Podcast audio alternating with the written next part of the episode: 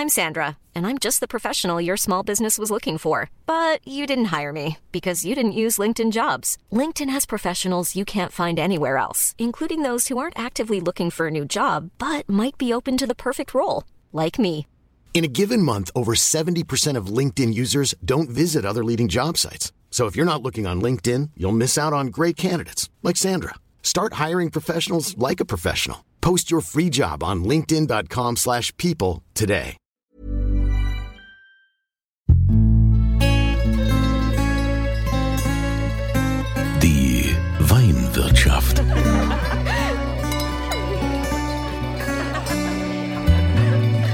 Das schöne Leben mit Andreas Kunze. Willkommen in der Weinwirtschaft. Ihr wisst ja, also die, die es wissen, wissen es, aber ich meine jetzt, äh, falls jemand diese Folge jetzt zum ersten Mal hört oder zum ersten Mal bei diesem Podcast gelandet ist, mir geht es ja darum, euch den Wein näher zu bringen und vor allen Dingen den Wein aus deutschen Anbaugebieten. Denn ich finde, die Winzer und auch die vielen Jungwinzer bei uns im Land haben es verdient, dass deren Wein auch getrunken wird und dass man darüber spricht. Und jetzt bei allem Respekt vor unseren Nachbarn, den Franzosen, den Italienern, den Spaniern und die neue Welt und Amerika und Co., Südafrika. Es ist wichtig, Wein aus dem eigenen Land zu trinken, weil die müssen sich nicht verstecken, unsere Winzer. Und äh, deshalb äh, finde ich es heute auch sehr spannend, wer das letzte Mal gehört hat, da waren wir ja in Rheinhessen, in, in Bechtheim, also Bechtheim, aber die Leute, die da wohnen, die sagen Bechte. Und da war ich beim Weingut Spieß. Und jetzt habe ich gedacht, komm, weil ja Bechte, Bechtheim, gefühlt nur aus Winzern besteht, hole ich mal noch eine Frau dazu. Und hab heute die Janine Brüssel vom Weingut Brüssel da aus Bechte. Hallo Janine. Hallo. Also, ich finde es ja mal ganz spannend, wenn wir ja, ja schon über Bechtheim gesprochen haben, gerade die letzte Woche, jetzt auch mal im Vergleich zu hören, was du so zu sagen hast äh, zu, äh, zu den ja, zu, zu den Weinen, die du machst und auch äh, zu den Lagen, zu den Böden. Hm, Vielleicht magst du dich erstmal vorstellen, wie bist du überhaupt zum Wein gekommen, Janine? Äh, ja, ähm, ich bin ähm, in dem Sinn keine Jungwinzerin mehr, wie man sich das jetzt so vorstellt. Also ich denke mal, mit äh, fast 40 darf man sich nicht mehr Jungwinzerin schimpfen. Ah, Aber es sieht zumindest noch aus wie eine Jungwinzerin, ne? Also, wenn ich das so äh, sagen darf. Okay, ähm, ja, nein, ähm, ich mache den Job schon äh, ziemlich lange, ähm, bin aber eher über Umwege dazu gekommen, äh, wollte das als kleines Mädchen gar nicht machen, weil, ne, also während im Sommer äh, alle Freundinnen im Schwimmbad rumgesprungen sind, sind wir halt in den Weinberg verdonnert worden von den Eltern und mussten mit anpacken. Von daher war das als junges Mädchen doch teilweise sehr abschreckend, was da passiert und halt eben auch Samstag, Sonntag, Feiertag musste gearbeitet werden. Ja, und da habe ich dann erstmal gedacht, also das mache ich auf keinen Fall. Ähm, dann wurde es aber so mit 15 sehr interessant, auch mal Weine zu probieren und bin dann tatsächlich eher über den Geschmack dazu gekommen. Ähm, man interessiert sich dann nicht nur für den eigenen Weine, sondern was wird hier in der Umgebung produziert und so weiter. Und ähm, ich hatte ein riesengroßes Schlüsselerlebnis in Hamburg zum Beispiel. Da habe ich einen Riesling äh, verkosten dürfen aus der Pfalz, aus Forst genau genommen. Ein Riesling Pechstein und äh, den habe ich verkostet und habe nur gesagt, boah, Eine meiner genau Lieblingslagen. das will ich Pechstein. auch können. Ja.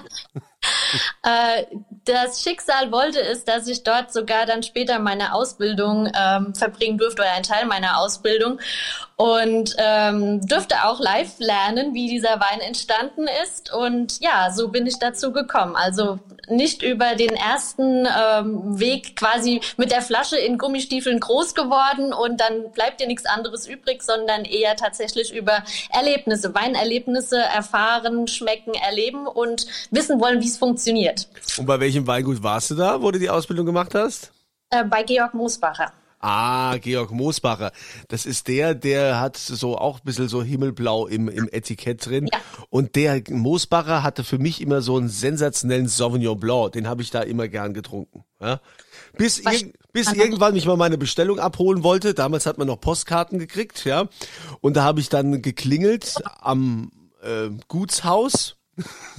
und dann hat mir die Frau des Hauses die Tür aufgemacht und hat gesagt, wir haben gerade Mittag. Wir essen jetzt zu Mittag. Und da habe ich gesagt, ja, aber ich, äh, ich wollte ganz kurz meinen Wein abholen. Äh, ich habe doch hier auf der Karte. Ja, dann müssen Sie in der Stunde nochmal kommen. Ja. Das äh, war ein Schlüsselerlebnis. Deshalb habe ich also aus Prinzip, ich bin ja so ein Prinziptyp, ja, habe ich dann aus Prinzip da keinen Wein mehr gekauft. Äh, ich würde jetzt auch nie was Schlechtes über den Wein sagen, weil die Weine sind auch nach wie vor gut, aber ich fand es ein bisschen blöd, ich bin da extra weit gefahren, ne? Und äh, dann zu sagen, ja, ich esse jetzt zum Mittag, äh, ich habe keinen Bock auf sie, ja. Und tschüss, komme Anna mal wieder. Hättest du besser die Tür direkt zugelassen, ne? Das war so mein Erlebnis. Du kannst wahrscheinlich noch ganz andere Dinge aus dem Nähkästchen erzählen, wenn du da gelernt hast. Aber wir wollen ja nicht über Moosbacher reden, sondern wir reden über die Brüsselweine. Ähm, du hast also quasi dann die Ausbildung gemacht. Wie ging's weiter? Äh, ja, das Tolle ist ja, dass wir als Winzer jedes Jahr woanders lernen dürfen. Also wir haben absolvieren normalerweise in der Regel auch drei Lehrjahre wie ein ganz normaler Ausbildungsberuf.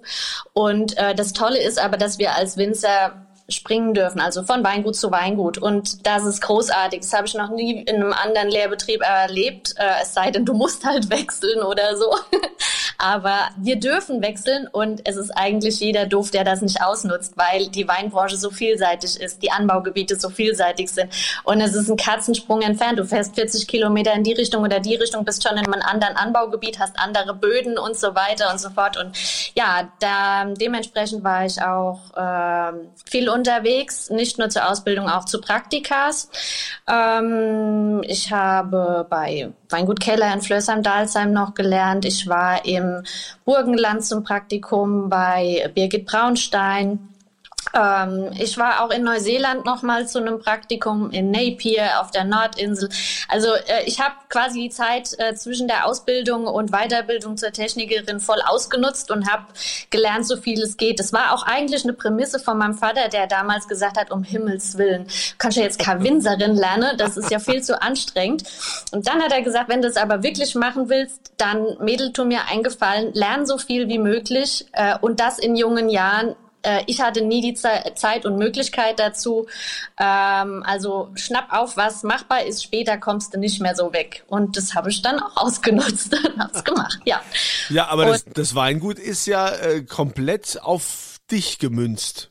Ja, da ist ja, ja also nichts irgendwie mit Hintergrund Eltern oder so, oder, ne, es ist ja komplett alles äh, nur auf Janine Brüssel. Also es ist äh, so, dass wir jetzt im äh, Jahr 2019 auf 2020 hatten wir Betriebsübergabe. Äh, wir sind ein ganz klassischer Familienbetrieb, ganz normal, äh, auch als solcher gewachsen. Und wir hatten auch jahrelang äh, eine GBR, mein Vater und ich zusammen und hatten dann aber quasi auch jetzt erst 2019, 2020, wie gesagt, die Betriebsübergabe und seitdem läuft das alles auf meinen Namen. Ähm, in diesem Zuge haben wir auch eine neue Etikettenausstattung oder Flaschenausstattung bekommen, neue Homepage und so weiter und so fort, wie das halt eben so ist, ne?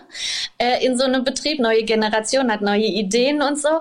Und äh, ich habe meine Eltern angesprochen und habe gesagt, wir, wie wollen wir das machen? Ähm, ich würde gerne dann natürlich auch neue Fotos machen, die ganze Sachen, was halt alles so anfällt. Und haben sie gesagt, lass uns aber bitte mal in Hintergrund. Also sie wollten das aktiv nicht mehr so. Äh, die stehen mir natürlich ständig ähm, tatkräftig zur Seite und helfen mir. Das ist auch gar nicht alles allein machbar so. Aber ähm, der Fokus ist natürlich dann jetzt doch durch die Betriebsübergabe eben auf, auf mich gekommen. Ja. Ja, also äh, auch eine schöne Homepage äh, findet ihr dann ja übrigens dann auch hier unterhalb des Podcasts. Ich habe das natürlich auch verlinkt, so wie sich das gehört. Aber Janine, kommen wir zu Bechtheim, kommen wir zu Rheinhessen. Wenn du ja in der Pfalz äh, deine Ausbildung gemacht hast, zumindest ein Teil davon. Klar, wenn du bei Klaus-Peter Keller warst, wirst du ja also auch in Rheinhessen äh, das äh, Nötige mitbekommen haben, wie man guten Wein macht. Äh, da ist aber ja jetzt letztendlich Rheinhessen deine Homebase und würdest du sagen, Rheinhessen, hier, da wo ich bin, gibt's die besten Weine? Oder sagst du, sagst du, naja, also das, was die in der Pfalz machen, kriegen wir hier nicht so hin? Äh, also ich sag immer, wir wohnen hier im gelobten Land. Ähm, du kannst überall hinfahren oder es ist ja auch so, du bist mal irgendwo anders, kommst wieder hier über die Hügel gefahren, äh, äh, näherst dich deinem Heimatort und denkst nur, ach Gott, ist es schön. Ähm, es ist wirklich so.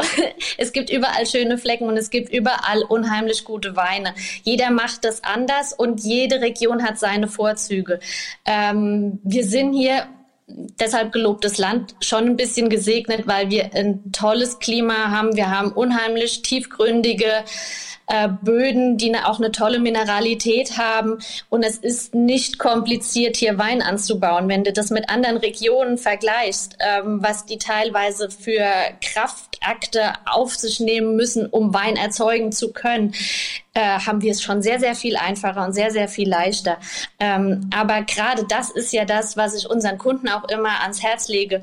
Ähm, wir machen mit Sicherheit hier in Rheinhessen nicht den allerbesten Wein. Wir machen einen sehr bekömmlichen Wein, einen sehr angenehmen Wein.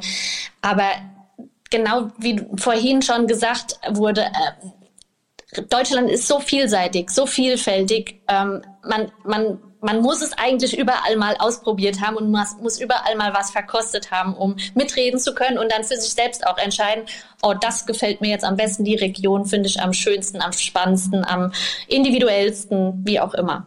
Ja, wenn wir jetzt noch mal so in der auf der Zeitachse zurückgehen zu, zu deinen Anfängen, dann zu Hause, als du dann äh, im elterlichen Betrieb warst, als du dann also mit Hand angelegt hast und als du immer mehr Verantwortung bekamst. Was war denn dir so im Kopf so als Philosophie? Also man hat natürlich ja einen gewissen Geschmack oder hat gewisse Vorstellungen. Äh, da muss da irgendwas bei dir geblieben sein, wo du gesagt hast, mein Janine Brüsselwein, der schmeckt irgendwann mal so. Wie denn? Ähm, Wie soll der schmecken? Also ich habe mir irgendwann mal als Ziel gesetzt, äh, hier zumindest im Ort den besten Spätburgunder zu erzeugen. weil ich unheimlich großer Spätburgunder-Fan bin. Es ist ja so, dass wir hier in Rheinhessen ähm, ganz, ganz viele Rebsorten anbauen können, weil einfach die Böden das auch hergeben, das Klima das hergibt. Ähm, jeder versucht äh, auf seine Art seinen besten Wein zu erzeugen und mein Liebling ist eben halt einfach der Spätburgunder, weil er so schön vielseitig ist, weil er eine Diva ist, weil er eine Zicke ist, weil er so anspruchsvoll ist. Aber genau das reizt mich einfach. Und ähm, ja, ich habe da irgendwie so einen Narren dran gefressen und ja, das war so mein Ding. Und ich bin ziemlich happy, dass ich mir damit auch so ein bisschen einen, einen Namen in der, in der Branche erarbeitet habe, ja. Also der Spätburgunder, du hast äh, ja auch eine sehr interessante Art, deine deine Weinlinie zu beziffern. Das ist ja schon ziemlich cool auch gemacht, ne? So um auch vielleicht denke ich mal auch die junge Generation anzusprechen oder auch um international zu sein. Also die Gutsweine nennst du ja hier Estate Stuff. Ja. So, so geht's los. Local ja. Harvest haben wir da noch. Und dann gibt's Vineyards Greatest und Bright Times. Vielleicht kannst du diese Linien einfach auch mal vorstellen und uns sagen, was man da bekommt, wenn man hier anfängt mit dem Estate Stuff. Estate Stuff, das ist im Prinzip ist das nichts anderes als die unsere Bezeichnung für die Gutsweine. Ähm, könnte man auch wörtlich übersetzen mit Gutszeug.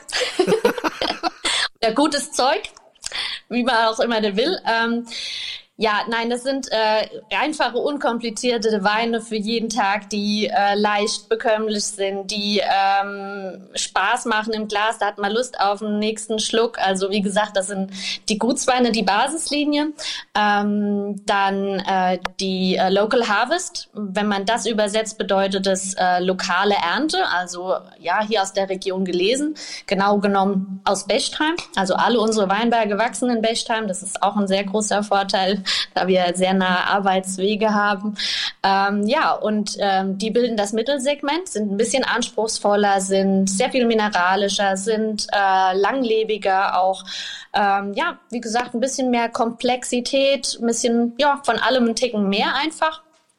Ähm, dann auf der anderen Seite noch Vineyards Greatest. Äh, das ist, glaube ich, beschreibt sich selbst. Also das Beste, was der Weinberg hergibt, ähm, das sind unsere Lagenweine, könnte man auch als Filetstück bezeichnen oder ähnliches. Davon gibt es ähm, auch immer nur, also die werden aus einer Lage gelesen, aus einem Weinberg, sind extrem stark ähm, reduziert, sind extraktreich, sind noch lagerfähiger und ja, sind im Prinzip die Spitze des Sortiments. Und der Bright Times ist ein Rotwein-Cuvée. Ähm, ja, soll so eine Hommage an die guten alten Zeiten sein oder an Zeiten, an die man sich gerne erinnert, ja. Aha. Und wo, ja. wo ist jetzt der Spätburgunder? Ist der dann quasi bei den, bei den Estate Stuff oder Estate Stuff oder gibt's den auch bei Local Harvest und so? Ja, nein, also den Spätburgunder haben wir natürlich in allen drei Kategorien ausgebaut, sowohl im Gutsweinbereich als auch eben als Lagenwein, Ortswein. Ja, genau. Okay, und wenn ich jetzt von dir einen Spätburgunder trinken will, dann ähm, muss der wie lange äh, schon in der Flasche sein, damit du sagst, es lohnt sich. Also trink, trink ab Jahrgang so und so viel.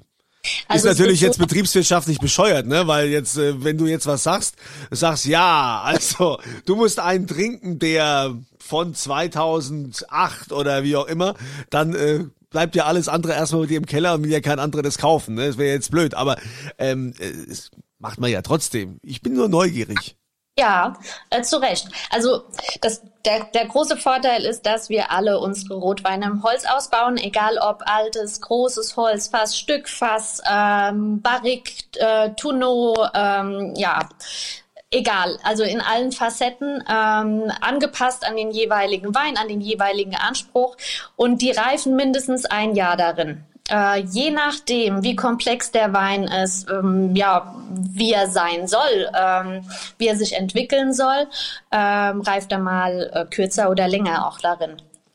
Die äh, einfachen Gutsweine sind im größeren Holzfass ausgebaut, werden dann teilweise mit Barrique-Rückverschnitten ähm, noch ein bisschen veredelt.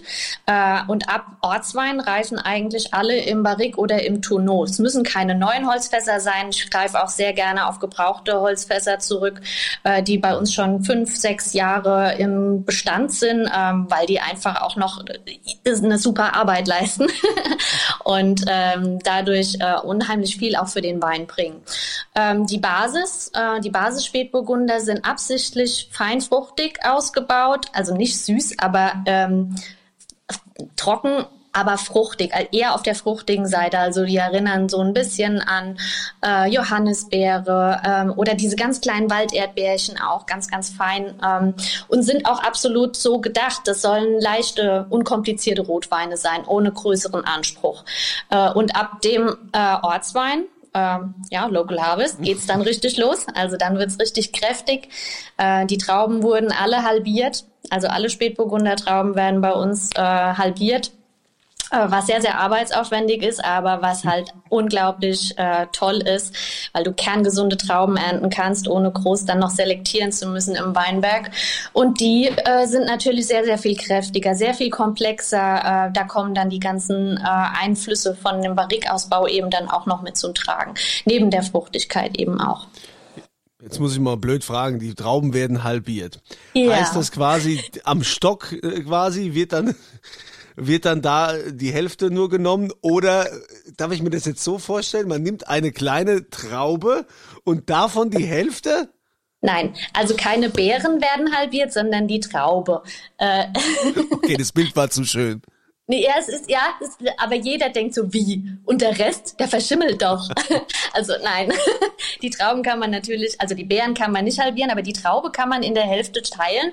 Da geht man mit der Schere ganz äh, vorsichtig ins Stielgerüst einfach rein und ähm, ähm, schneidet im Prinzip die Hälfte ähm, auf dem Boden. Und der andere hängt ja, oder die andere Hälfte hängt ja noch oben am Henkel, also wir sagen das der Henkel. Ja und ähm, reift dann einfach äh, weiter. Die Trauben haben dadurch oder die einzelnen Beeren haben dadurch mehr Platz, können sich auflockern. Das Stielgerüst wird äh, sehr viel lockerer und wir ähm, äh, ja, kommen somit dem bösen Botrytis-Pilz entgegen, der die Trauben halt frühzeitig faulen lässt im Laufe der Reifung. Spätburgunder neigt dazu, äh, sehr kompakte Trauben zu bilden und die quetschen sich leider selbst ab. Verrückt, aber gut. Äh, und dem müssen wir halt einfach entgegenwirken. Ja, und mit dem Halbieren, lernt man das in der Ausbildung? Lernt man das an der Uni Geisenheim? Oder ist das so, wo man hier unter Freaks sagt, hey, ich bin der Spätburgunder Freak hier, ich halbiere die Traube. Oder nee, wie ist das? Also egal ob, ob Spätburgunder oder Grauburgunder oder Weißburgunder, ist es mittlerweile sogar sehr, sehr populär geworden. Äh, das machst du aber nicht mit allen Weinbergen. Ne? Das ist extrem arbeitsaufwendig, wie man sich vorstellen kann, wenn man jede Traube in die Hand nehmen äh, muss und muss dann nochmal das Stielgerüst äh, auflockern, indem man die Trauben durchschneidet. Und man hat halt auch einen extremen Ertragsverlust. Also das muss, also 50 Prozent fallen schon mal vorneweg auf den Boden und das äh, musst du dir halt auch leisten können oder das musst du wollen. Ähm, ja, nein, das ist eine sehr sehr gängige Methode und das lernst du einfach. Ähm, es gibt verschiedene Möglichkeiten. Also manche strippen auch einfach nur einzelne Bärchen so mit der Hand ab am Stielgerüst. Im unreifen Stadium natürlich noch äh, das wird alles im unreifen Stadium gemacht und ähm, andere, ja, jeder hat so seine eigene Methode. Also da gibt es verschiedene Möglichkeiten, die man machen kann, verschiedene Rädchen, die man drehen kann. Für, ich habe das für mich als beste Methode herausgefunden. Ähm, ja, und deshalb wende ich es auch sehr gerne an. Okay, dann äh, jetzt sind wir jetzt sind wir schon bei äh, sind wir schon bei Vineyards Greatest oder wir sind noch eine Stufe unten drunter oder wie war das jetzt? Vineyards, nee, das, Vineyards, äh, das ist immer Vineyards Wein. Das ist das ist sowohl als auch. Also wir fangen ab Ortswein fangen wir damit an. Also Ortswein aufwärts. Ja. Ja, und was, was ist dann, dann so dein, dein Spitzenspätburgunder? Ich meine, was, was macht den denn aus? Du hast ja gesagt, das war dein großer Traum, dass du den besten Spätburgunder machen wolltest. Jetzt will ich mal wissen, was, was ist das für einer? Das ist der Steinspätburgunder. Der wächst bei uns in der Lage Stein, also Bechtheimer Stein. Ähm, das ist eine ganz, ähm, ja, das ist eine Lage wie so eine Art Plateau, muss man sich das vorstellen. Äh, und hat ähm, ganz, ganz tolle Löss-Lehm-Anteil mit ähm, Kalkstein im Untergrund. Ist dem äh, Burgund oder dem Boden im Burgund gar nicht so unähnlich. Und vom Klima sind wir dem auch gar nicht so unähnlich. Von daher ist es eigentlich auch prädestiniert, um dort Spätburgunder mit anzubauen.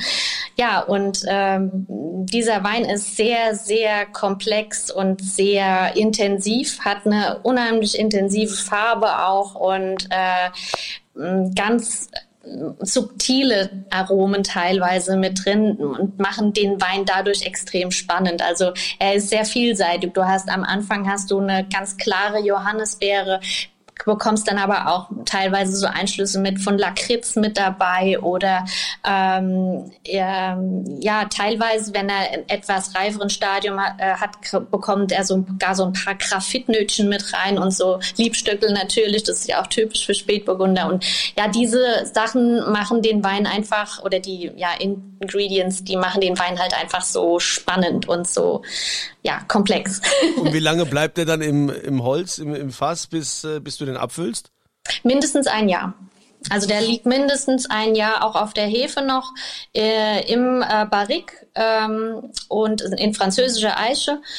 Ähm, ja, und äh, wird dann gefüllt, ja, meistens ein, ja, manchmal sogar anderthalb Jahre später.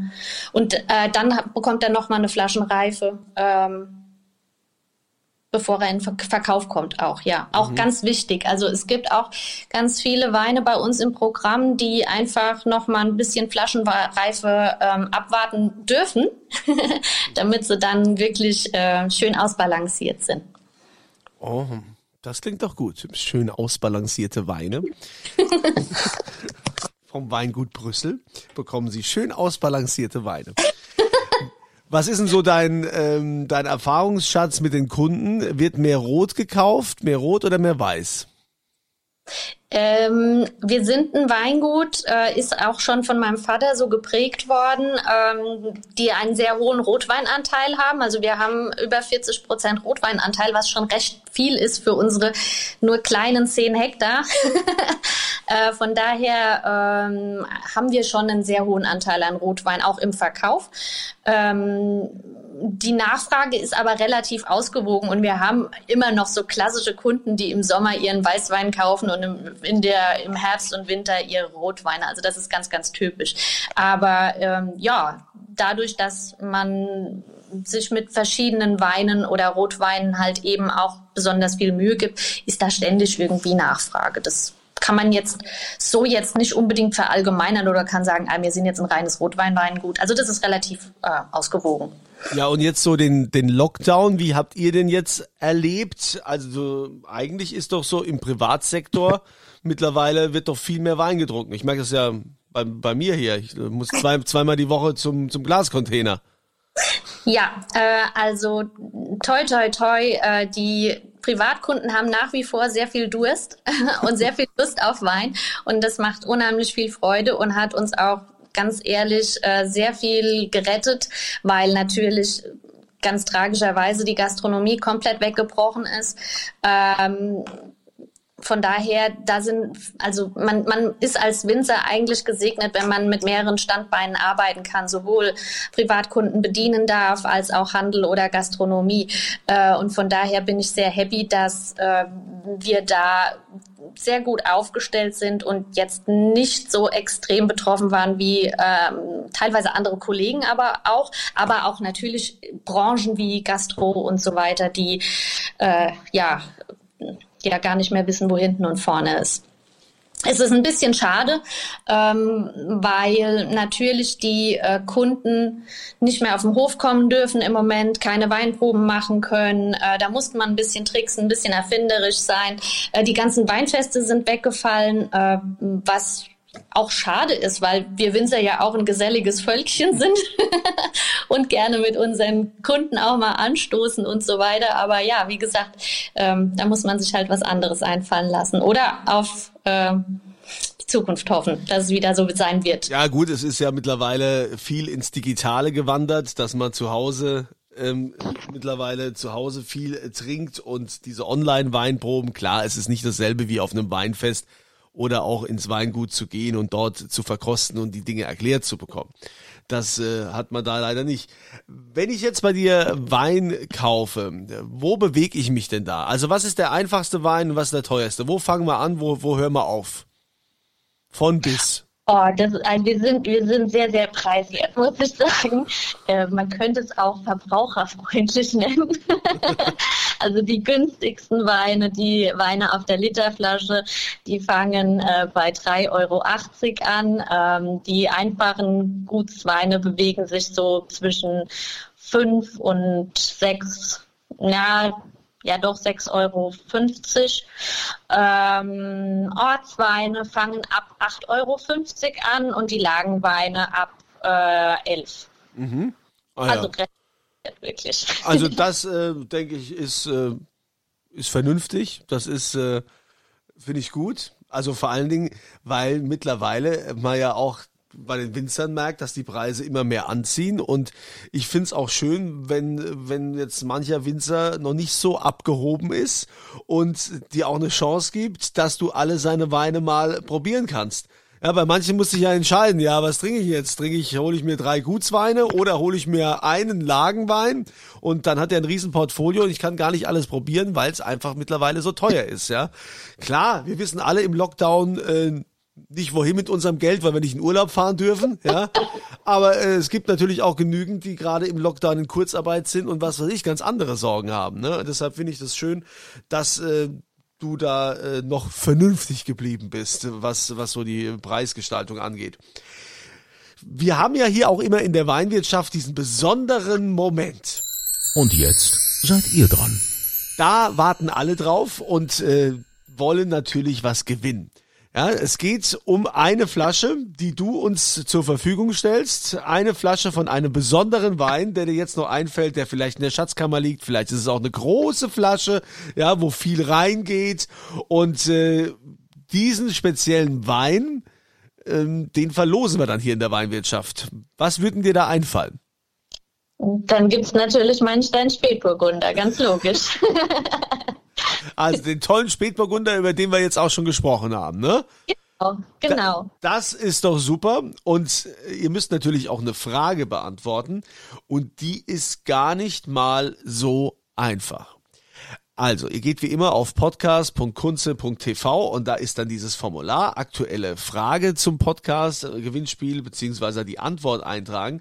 Und die Antwort muss sein auf die Frage, welche Lage in der Pfalz hat die Janine damals nachhaltig begeistert, wo sie gesagt hat, hey, ich will das auch können, ich will auch so ein Wein machen. Ne? Also man kann sagen, das ist in der Pfalz, das ist an der, an der Weinstraße. Da gibt es auch so Lagen wie Ungeheuer, Kirchenstück. Ähm, und dann gibt's halt noch diese Lage. Ja? Welche ist das? Ja, das hat im Gegenteil von Glück zu tun. Das da bitte dann äh, rein und dann äh, nehmt ihr teil an der Verlosung podcast.kunze.tv.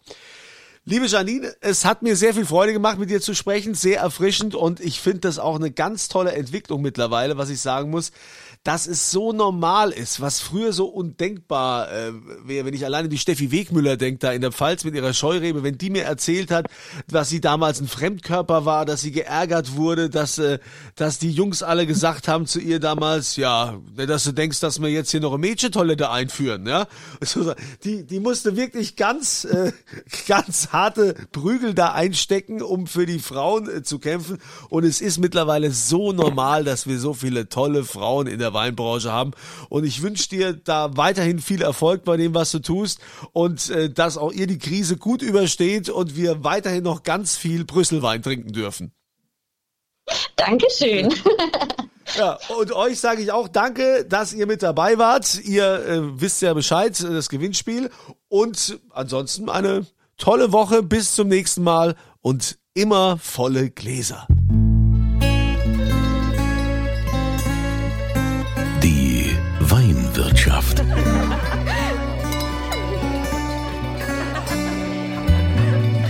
Das schöne Leben mit Andreas Kunze.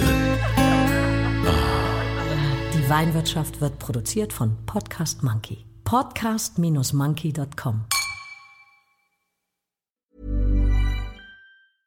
Mom deserves the best, and there's no better place to shop for Mother's Day than Whole Foods Market. They're your destination for unbeatable savings, from premium gifts to show-stopping flowers and irresistible desserts. Start by saving 33% with Prime on all body care and candles. Then get a 15-stem bunch of tulips for just $9.99 each with Prime. Round out Mom's menu with festive rosé, irresistible berry chantilly cake, and more special treats. Come celebrate Mother's Day at Whole Foods Market.